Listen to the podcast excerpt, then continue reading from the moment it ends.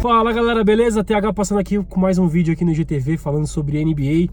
É, hoje para comentar essa troca que rolou ontem à noite do Russell Westbrook pro Houston Rockets, que jogaram Chris Paul pro Oklahoma City Thunder, envolveram algumas picks. Né? E essa troca bombástica aí, bombástica não, que a gente já esperava esse movimento do, do Westbrook depois da troca do Paul George. Né? Eu acho que na maioria da cabeça das pessoas agora tá, resta a dúvida de como vai encaixar o jogo de James Harden com o Russell Westbrook. Bom, para quem não, não, sabe ou para quem não lembra, os dois já jogaram juntos uh, no começo da carreira, lá no, no Thunder. Né? O James Harden foi draftado em 2009 né? e atuou até a final da temporada 2012, quando foi trocado para os Rockets. Né? E naquele, naquela época eles eram jovens, né? assim como o Russell Westbrook e também tinha o Kevin Durant no time. Foram até as finais da NBA contra aquele Miami Heat do, do LeBron James, do Wade, né, o Bosch, e perderam, né, e aí o James Harden saiu. Né. Naquela época eles tinham poucos minutos juntos, né, o Harden via mais do banco, mas chegaram a atuar juntos naquele momento. Então agora eles vão se reunir no, no Houston Rockets. Houston Rockets que tem um jogo muito baseado ali no, no, na isolation do James Harden, em bolas de três com era o Chris Paul, muito com o Eric Gordon, o PJ Tucker também derrubava algumas bolas, né? E o Clint Capella de, de pivô.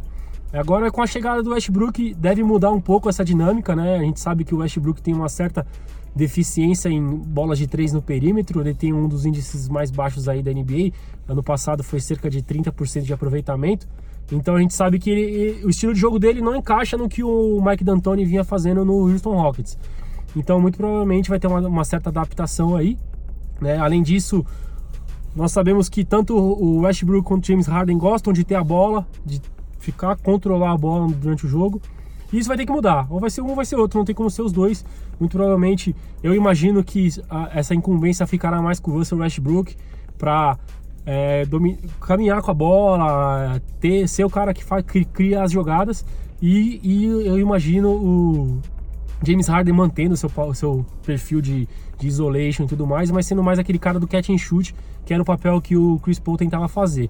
Né? O James Harden, querendo ou não, ele tem um aproveitamento melhor do que o Westbrook nas bolas de três. Então eu imagino que o Westbrook vai ficar, vai ficar focado mais nas infiltrações, né? No, no, na, nas bolas de transição, vai buscar também muito pick and roll com o cliente capela, né? E vai aproveitar o espaçamento de quadra que o Houston Rockets vai ter com três grandes arremessadores aí, né? Podemos dizer o James Harden, o Eric Gordon e o PJ Tucker e vai aproveitar para fazer essas infiltrações, vai atacar bastante o garrafão, tanto nos rebotes ofensivos quanto nos defensivos.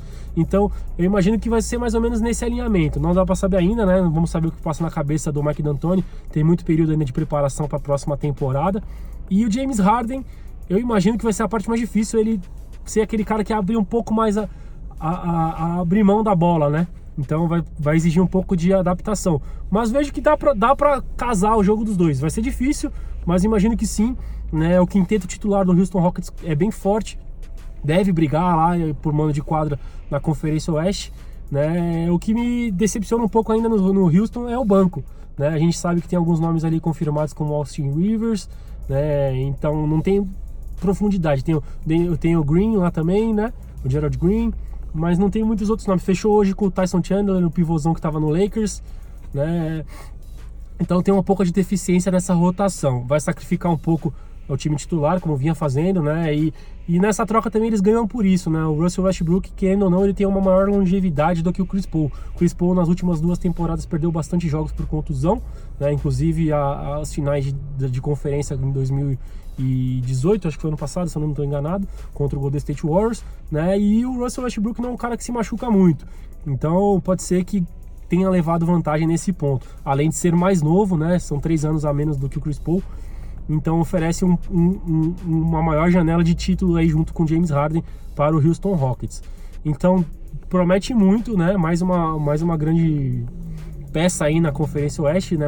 Sendo movimentada né? E a temporada 2019-20 promete demais. É, pelo lado do Oklahoma, é, o Sam Prest, lá, o general manager, acumulou aí oito escolhas de primeira rodada até 2026, se eu não me engano.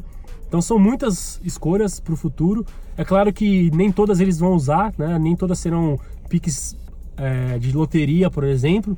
piques boas, mas são, são podemos dizer assim, assets em inglês, né? Mas são bens que o Oklahoma acumulou para poder trocar para subir no draft, pode trocar duas para subir para uma no draft, ou pode envolver essas escolhas em troca por veteranos em alguma free agency, entendeu? A gente sabe que até lá ainda teremos muitas free agencies. Se o Oklahoma, por exemplo, limpar o teto salarial, pode contratar grandes jogadores, por exemplo, na janela de 2021, na janela de 2020.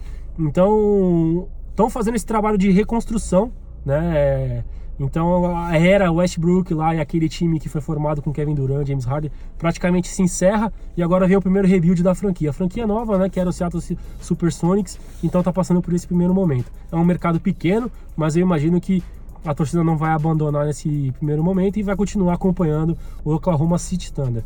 Então, galera, a expectativa bem alta para a próxima temporada, para ver se como é que vai ser o encaixe dos, dos dois aí no Houston Rockets. Promete né? E mais uma peça para temporada fantástica, né? Tá bem balanceada, não tem nenhum super time. A gente pode imaginar talvez o Golden State Warriors quando tiver o Clay Thompson, o D'Angelo Russell, o Damon Green e o Stephen Curry. Pode ser o time que ainda tenha mais All-Stars juntos ali, mas tem muito time equilibrado, isso que é o importante. E aí vai depender muito do técnico, vai depender muito do, do talento individual de cada um, do coletivo junto, né? E a temporada promete, eu não sei, eu não consigo chutar aí um palpite de campeão, eu fiz um power rank aí no aqui na página no domingo passado, deu uma bela polêmica, o pessoal discordando, mas faz parte. Então o importante é que teremos muita coisa boa na temporada 2019 e 20. Tá certo, galera? Foi aí um videozinho aí de mais ou menos 7 minutos. É, sempre que possível vou aparecendo aqui para comentar. A NBA deve dar uma pausa agora, né? Acho que as grandes movimentações já foram feitas. Ah, lembrei. Talvez, é, muito provavelmente o Chris Paul não vai ficar em Oklahoma. Ele não vai fazer nenhum jogo pelo Oklahoma, vai ser trocado. O destino provável dele é o Miami Heat. Devem estar acertando algumas coisas na, na troca aí, teto salarial, porque o salário do Chris Paul é um pouco alto. Mas depois desse movimento do Chris Paul, não teremos mais nada. Vamos entrar na época aí do Mar Morto, né? A Summer League está acabando, acaba, se não me engano, agora nesse final de semana, no começo da próxima semana. Então, aí vem a época que não tem nada acontecendo, depois vão começar os treinos, pré-temporada, mas o grande boom já passou. E eu espero que você continue acompanhando a NBA com a gente, com a página, comigo, com o Esporte Gringo, e vamos que vamos. Tá certo, galera? Um abraço e até mais.